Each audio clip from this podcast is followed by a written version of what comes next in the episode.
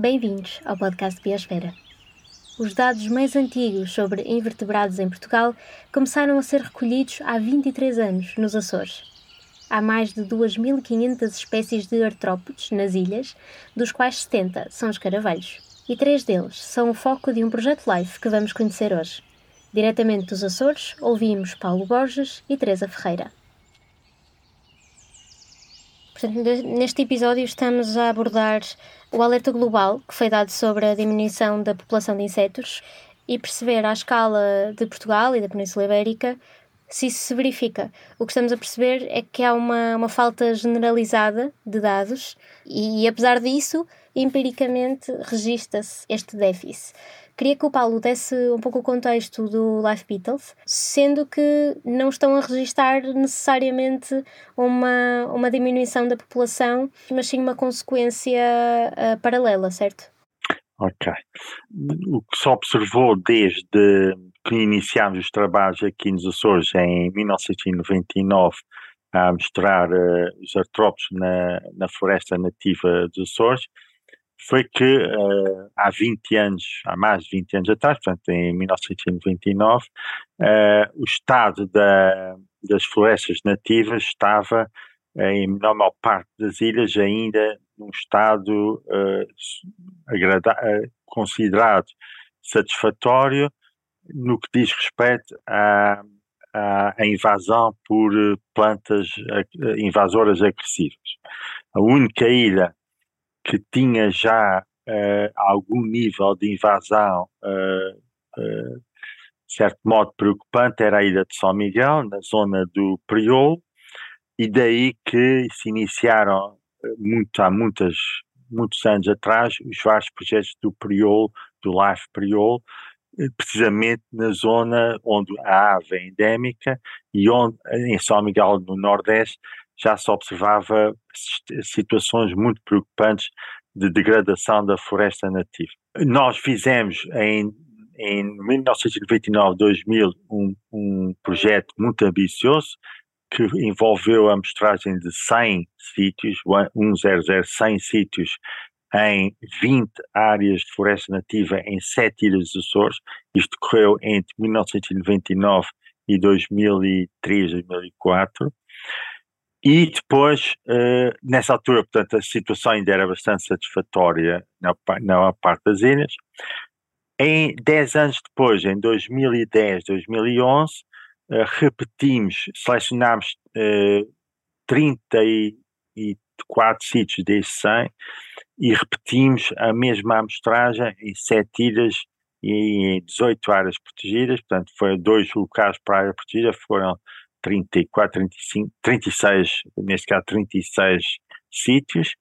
Uh, e aí, portanto, 10 anos depois de 1999, já observámos alguns aspectos preocupantes a nível da invasão uh, de, de, de, uma planta que é ponteira, Idicum gardneriano, em algumas das outras ilhas onde, em que tal não parecia estar a acontecer em 99. Daí que começámos a fazer uma série de relatórios sobre o estado dessas populações de insetos e, e decidimos fazer a avaliação para a IUCN das 240 espécies de artrópodes endémicos dos Açores uh, e, para determinar o seu estado dessas populações. Isso foi em que ano? Portanto, em 2000 fez-se uma amostragem, estava mais ou menos tudo bem na maior parte dos sítios. Em 2010 verificou-se que já estava a haver uma degradação. De tal modo que entre 2017 e 2020 fizemos a avaliação de 240 espécies endémicas uh, para a IUCN e nessa altura uh, verificou-se que muitas espécies estavam em estado crítico. Uh, e daí ter surgido a ideia de fazer então um live para os caraveiros uh, tendo em conta que muitas das espécies estavam, praticamente 70%, 80% das espécies de escaraveiros, que são 70 espécies endémicas dos Açores, são escaraveiros, estavam em estado crítico ou ameaçado ou vulnerável, uh, e então justificou-se fazer esse life Beatles, selecionando uma espécie em cada uma das ilhas onde a floresta ainda uh, estava-se então agora a iniciar a degradar. Foi o caso das flores, do pico e da terceira, onde tem as manchas maiores floresta nativa.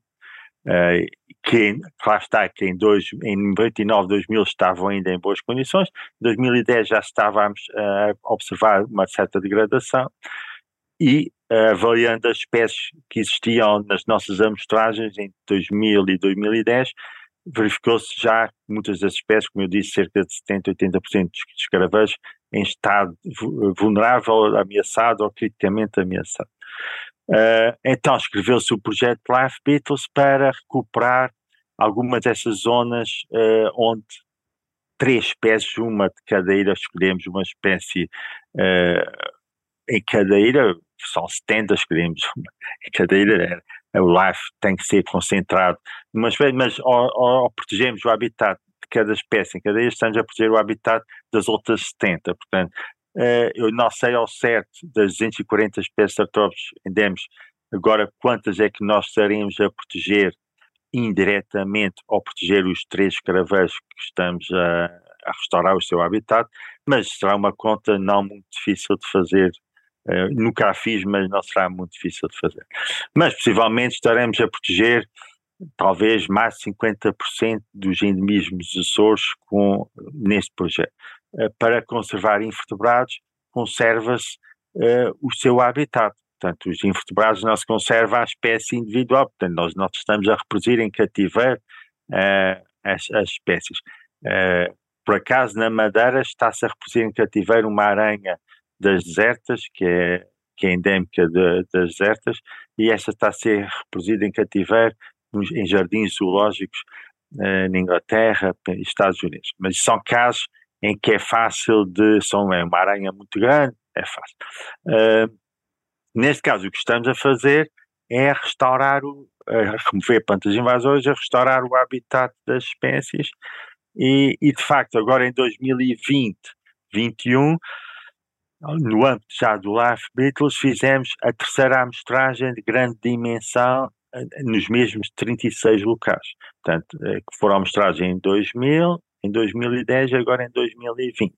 E de facto ainda não, não temos dados ainda estamos a, a fazer as triagens, etc. Mas só olhando para os sítios, quando estive nos sítios, os sítios estão de facto mesmo uh, cada vez mais degradados pelo avanço das plantas invasoras e daí que o Life Beatles tem um papel fundamental na remoção dessas plantas invasoras.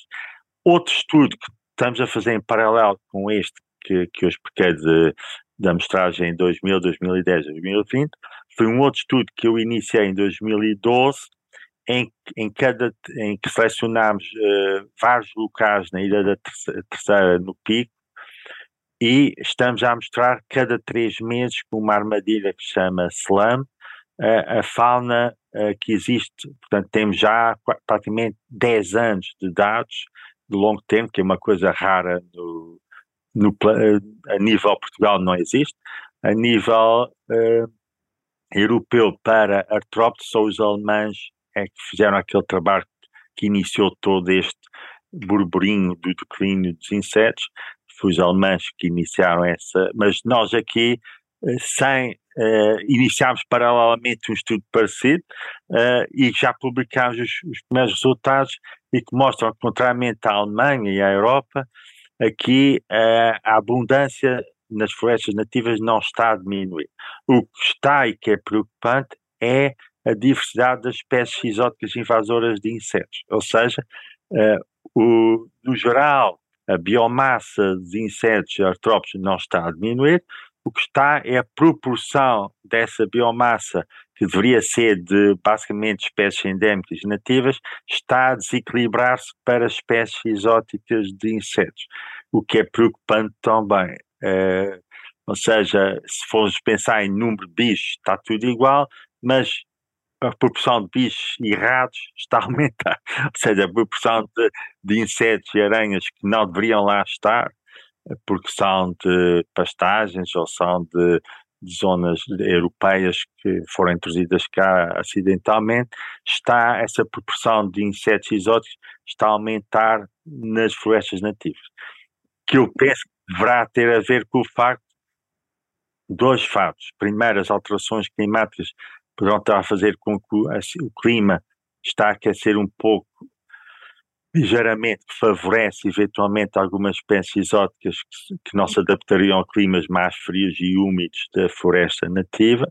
Outro aspecto será a pressão externa, ou seja, como a floresta nativa está rodeada de pastagens e de matas exóticas, uh, e como essas habitats têm principalmente espécies exóticas, há uma espécie de chuva de bichos a entrar na floresta uh, continuamente, uh, bichos exóticos, animais exóticos.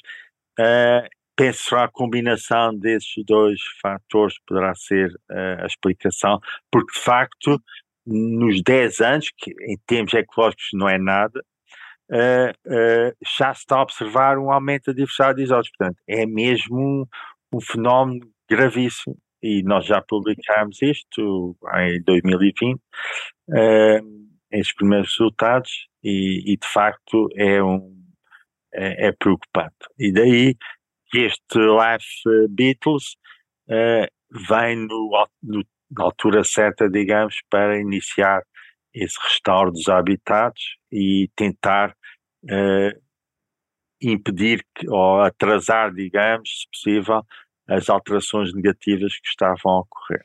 Uh, Teresa, há três espécies de escaravelhos, uma por ilha, na terceira, nas flores e no pico, uh, que são o alvo deste projeto Life Beatles. Poderia explicar um pouquinho mais sobre uh, caracterizar estas espécies? Portanto, nós temos uma espécie que é uh, o, o, o Trecos terrabravensis, que é aqui da, da Ilha Terceira, e que uh, é uma espécie que está dada como em perigo, portanto pela IUCN, portanto está avaliada pela IUCN como em perigo, um, e é uma espécie que é predadora e ao mesmo tempo uh, também tem uh, características saprófitas. E portanto é uma espécie que tem uh, uma importância a nível da reciclagem e no ecossistema, portanto é, é muito importante e é uma espécie que tem um habitat muito específico de floresta uh, nativa, não é? Floresta úmida uh, nativa e portanto precisa de realmente ter acesso e ter, ter esse tipo de habitat e as, as ações que o projeto tem são no intuito de uh, conservar não só as zonas onde ainda esta espécie prolifera e tem o habitat correto, como, correto, entre aspas, não é? o habitat ideal, digamos assim, como também fazemos uh, ações de renaturalização de algumas zonas adjacentes à, à, à distribuição atual desta espécie, uh, por forma uh, a criar mais habitat uh, propício a esta espécie e dessa forma tentar evitar um pouco este declínio da população que tem vindo, sem vindo a verificar. E no caso desta espécie em particular, na Ilha Terceira, o que nós fazemos, para além de, do controle de espécies invasoras, que são muito detrimentais para os habitats naturais, fazemos também, estamos a fazer uma reconversão de matas de eucalipto para matas de bosques naturais e dessa forma ampliar o habitat desta espécie. Em relação à nossa espécie do pico, que é uma espécie, portanto, isto, cada, cada espécie do projeto é uma espécie endémica de cada ilha e por isso é que temos três ilhas e uh, em cada ilha temos um, um, tipo de intervenção um bocadinho diferente também para não ser sempre o mesmo e também para, para se adaptar um pouco a cada espécie. Então no pico, uh, que é uma espécie que é predadora, portanto, que é o, o aptinoides, que é assim um nome muito, muito, muito engraçado, mas cu, cujo nome comum é o lauroxo, que, que, até foi, até foi uma, um concurso uh, aqui há uns anos para, para nomear as espécies endémicas dos Açores e uh, o, o ganhou o nome de lauroxo. Um, Portanto, essa espécie é uma espécie predadora, portanto também tem o seu papel no, no ecossistema, também uh, é, normalmente existe em floresta nativa e no pico, para além da, da tal uh, o controle de espécies exóticas que fazemos um pouco por todo lado, uh, fazemos também a reconversão de zonas de pastagem, pastagem uh, de altitude, que já não são, já não são utilizadas e que estão localizadas neste caso específico, um, são localizadas junto a uma lagoa e, portanto, que é um habitat extremamente propício uh, para esta espécie. E então estamos a fazer uma reconversão dessas pastagens em floresta nativa, neste caso uh, fazendo apenas ou a plantação de, de, espécies nativas e algumas estruturas que nós chamamos de, de engenharia natural ou nature-based solutions, em que de forma a ajudar a manter e a reter a água, porque também cada vez mais com, com a questão das alterações climáticas, nós vemos que, um, portanto, vamos ter verões mais secos, vamos ter uh, invernos mais intensos com, com, com uh, fenómenos meteorológicos que ainda, ainda há pouco tempo tivemos aqui, um, e, portanto, convém e é importante ter um tipo de habitat que ajuda a reter a água, não só em termos do habitat natural, mas como estas estruturas que também ajudam a reter essa água e, portanto, manter o habitat propício uh, à espécie. Nas flores, nós temos o nosso, o nosso Tarfius fluorescensis, que é uma espécie que também é saprófita e que é, é uma espécie mais adaptável, ou seja, consegue sobreviver também em floresta exótica, mas a verdade é que uh, o seu habitat ideal é em floresta nativa e, portanto, o que nós estamos a fazer nas flores é a tentar criar. Nós temos uh, dois, dois uh, locais onde a população até está bastante desenvolvida, mas que lá está, há ali uma fragmentação do habitat e então estamos a criar pequenos, uh, pequenas stepping stones não é, de, de habitat propício ao longo de uma ribeira por forma a que a espécie consiga uh, proliferar e dessa forma ter uma, uma população uh, contínua em vez de ter este, estas populações uh, desagregadas em sítios, em sítios pronto, separados. Há vantagens associadas a trabalhar numa ilha, por ser um ambiente mais isolado, quando estamos a falar de conservação de habitats? Tem vantagens e desvantagens, não é? a vantagem, sim, é que é um ambiente relativamente fechado uh, e permite um tipo de intervenção uh, mais, uh, mais focada, não é? Portanto, os nossos habitats estão, estão isolados, é uma ilha, não é? E, portanto, tem, tem essa vantagem. A, a grande desvantagem de, das ilhas, em termos de conservação da natureza, é que são muito suscetíveis a qualquer espécie invasora, normalmente porque uh, são habitats que, que, cresceram, entre aspas, evoluíram isolados durante muitos anos e, portanto, quando entra uma espécie nova com caráter invasor, muito rapidamente uh, toma conta do, do, do habitat. Uh, e, portanto, isso torna-se um desafio a nível de conservação, porque nós quando, quando detectamos espécies eh, novas invasoras, normalmente quando as detectamos já estão numa fase bastante preocupante. E portanto, e cada vez mais também uh, um, dos trabalhos não, não é não é no nosso projeto, mas um dos nossos projetos parceiros tem mesmo uma, está a desenvolver uma estratégia para, para a prevenção de, e controle das espécies invasoras, e, portanto, nós estamos a trabalhar exatamente para tentar eh, diminuir esse, esse perigo de, das espécies invasoras, que é a nossa, a nossa maior luta.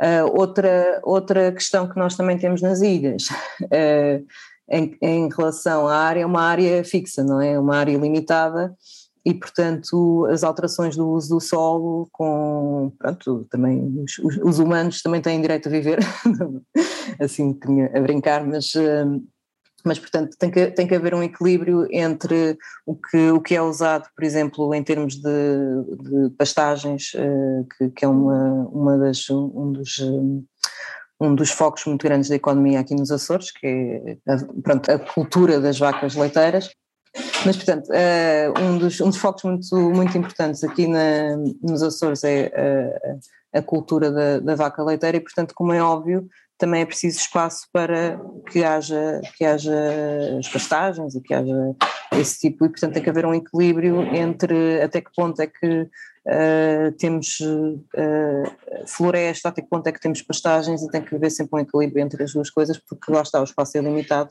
e uh, não podemos crescer para, para os lados, embora de vez em quando haja um vulcãozinho que, que aumenta um bocadinho uma ilha, mas, mas é, é, são fenómenos raros. Quais são as espécies invasoras mais preocupantes? Aqui nos Açores, eh, uma das, das espécies com, que tem representado a maior dificuldade em termos de, de controle de, e, que, e, que, se espalha muito, muito rapidamente é o, o Edichium gardneriano, que também é conhecido como a conteira ou cana-roca, ou bem, tem vários, vários nomes comuns, um, que é uma, uma espécie que também é um problema uh, a nível de invasora, tanto na Nova Zelândia como no Havaí, também são, são ilhas que, que têm, têm lutado muito com, contra, esta, contra esta espécie. É uma espécie que cresce uh, muito rapidamente, tem raízes que são muito resistentes, ou seja, mesmo com uma sua corte, uh, a parte aérea, uh, se a raiz fica, uh, cresce sempre outra vez, um, é espalhada por, por portanto, aves que comem as, os frutos e, portanto, não é, não é uma espécie que uma pessoa se, estiver confinada a um sítio fique naquele sítio, porque vai-se vai -se espalhar por outras áreas e, portanto, isso são, são vários desafios que levam a que é que o controle desta espécie seja muito, muito complicado. Outra espécie que é invasora e que, pronto, infelizmente é muito associada aos Açores, eh, como, como espécie dos Açores, que não é, é a hortênsia, eh, a Hydrangea macrophylla, que realmente não é endémica de cá, vê-se em muitos sítios, eh, foi usado originalmente para fazer a separação de, de, de, propriedades, porque aquilo faz, faz uma, pronto, faz uma, uma sede, não é, digamos assim, e é muito bonito porque é uma flor muito bonita, mas realmente uh, em algumas ilhas está-se a tornar um problema porque está realmente a espalhar-se para áreas naturais e a, e a tomar conta, uh, como qualquer outra espécie invasora, não é? Portanto, Aliás, nós, a maior parte dos problemas que nós temos com espécies invasoras é que elas são muito bonitas em termos de sensibilização ambiental, porque normalmente são trazidas exatamente por isso. Então, para ilhas é, são, são espécies muitas vezes de jardim, não é? Que vêm uh, para, para ornamentar jardins e depois uh, espalham-se, mas isto pronto, é, é um pouco comum em, em quase todos os sítios onde aparecem espécies invasoras. Paulo dizia-me que este trabalho que tem vindo a fazer, não só com o LIFE, mas com projetos anteriores uh, de, de, monitorização, são os dados mais antigos que, que temos uh, sobre invertebrados em Portugal. Em aves já, e, e plantas deve haver, mas e há certeza, mas em insetos, artrópodes, não existe nada comparável ao que estamos aqui a fazer nos Açores. Portanto, estes são mesmo dados, e como eu digo, a nível europeu, são mesmo os alemães e os ingleses é que têm dados comparáveis. Talvez agora os franceses, mas assim que publicados de uma forma explícita, são os dados, as equipas alemãs que estão a investir muito dinheiro nessa monitorização e, e agora os ingleses, os, e os ingleses durante muito tempo sempre fizeram isso. Uh, tal modo que neste momento, por exemplo, a call da, do, europeia de projetos da biodiversa, para, que está aberta neste momento, é para desenhar técnicas de monitorização estabelecer esquemas de monitorização. Nós eh, estou numa equipa que vamos concorrer a esse financiamento agora.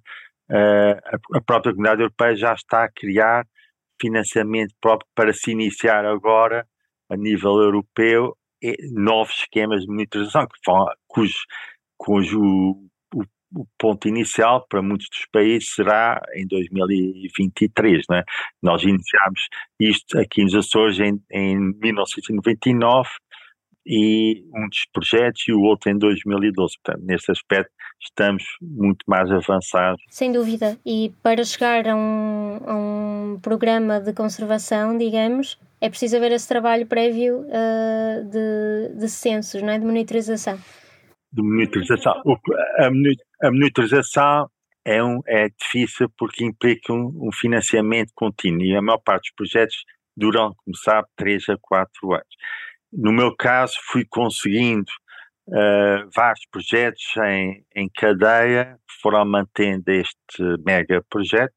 Uh, uh, por acaso foram um, o primeiro projeto foi um projeto regional, em 2010 consegui um projeto de FCT E agora em 2020 foram esses, esse live, esse live. Portanto, fui conseguindo pequenos financiamentos e com um investimento individual e com muitos alunos Erasmus, que, que felizmente foram chegando aqui, uh, cerca de 30 alunos Erasmus consegui mobilizar nos últimos 10 anos para fazerem todas as triagens e, portanto, foi, é, foi um esforço principalmente individual pessoal para conseguir manter essa, porque os projetos de monitorização, não houver uma pessoa que, que os leve para a frente é muito difícil, porque institucionalmente as instituições depois muda, muda a política, muda o chefe, muda, é muito difícil manter-se, como se observa, não existem, não existem exemplos.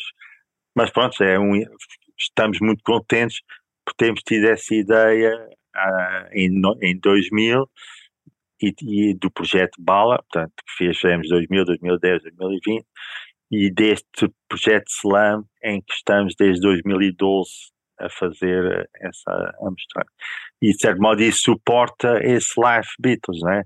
com dados do passado, históricos, para suportar, digamos, uh, os, a, a, a, recuperação que é necessária agora fazer de cada um dos locais. Pensando no final do projeto Life Beatles, conseguem prever a partir de que altura é que vão conseguir ver os frutos da conservação? cada life tem um pós-life, que acho que são 3, 4 anos, em que as equipas têm que se manter vigilantes uh, no campo a trabalhar. Portanto, uh, o Life Beatles irá terminar, penso que em 2024, 2025. Uh, o pós-life será para 2028, 2029. Uh, será a altura de fazer novamente a tal amostragem que ocorre 10 em 10 anos. Na altura estarei já com 67 anos, mas espero ainda ter energia para, para fazer novamente uh, essa amostra e verificar então se o Live Beatles foi um sucesso ou não. Portanto, só, claro, agora é impossível saber, mas esperemos que seja, porque o esforço está a ser feito para recuperar habitats há de ter alguma consequência positiva. É? Infelizmente, uh, o grupo da entomologia teve uma grande um boom de pessoas depois, depois do 25 de Abril, com a, a descolonização da África, veio muitos entomólogos das universidades que popularam, uh, ocuparam os departamentos da Universidade de Coimbra, de Porto, Lisboa, Faculdade de Ciências principalmente. Toda essa geração está reformada neste momento uh, o professor Quartal, o professor, o Serrano, muitos, todos, eu podia estar, o professor Luís Mendes, todos essa, esses grandes etimólogos portugueses estão reformados. E a nova geração, eu sou aluno deles, uh, somos eu, Mário e todas essas pessoas com quem tem estado a falar possivelmente, somos a geração que veio a, a seguir, mas somos menos do que eles eram eh, na altura, estes departamentos, as universidades foram mais ocupados por especialistas em aves, vertebrados e outras temáticas, biologia, principalmente biologia evolutiva molecular, uh, noutras, e, os invertebrados foram, uh, perderam, digamos, nessa competição pelo espaço académico, os invertebrados perderam, de tal forma que o único laboratório que está a trabalhar em ecologia, taxonomia de, de insetos a sério sou eu aqui nos Açores. Uh, depois existem outros pequenos grupos aí no continente. Tá, existe agora o grupo dos polinizadores em, em, Coimbra uh, e, em Évora continua a haver um grupo pequeno de estudar pragas de insetos, mas são notados, existirá alguém para pragas de insetos, principalmente em pomares, eh, no ISA também, mas são grupos mais para a entomologia aplicada, mais para responder uh, a questões das pragas, etc. Em ecologia teórica, usando invertebrados, acho que só sou o meu grupo aqui, basicamente. O que é muito pouco para um país uh, como Portugal, que tem uma biodiversidade de Mediterrâneo tem uma biodiversidade de insetos impressionante, ou seja, existe, Portugal está com um declínio de cientistas. Uh, podíamos falar também aqui do declínio dos cientistas a nível de, de invertebrados. Em aves, plantas, se calhar estamos bem, mas em invertebrados estamos mal, muito mal. E se calhar agora com esta nova política de que é preciso investigar mais os invertebrados, pode ser que jovens, novos jovens, se interessem. Vamos esperar que sim. Bem, Paulo, muito obrigada. Obrigado. Obrigado. Obrigada por ter ficado connosco. Marcamos encontro para a semana. Votos de um 2023 biopositivo. Na próxima semana teremos novo podcast. Siga-nos no Instagram e acompanhe as novas reportagens do Biosfera no Facebook.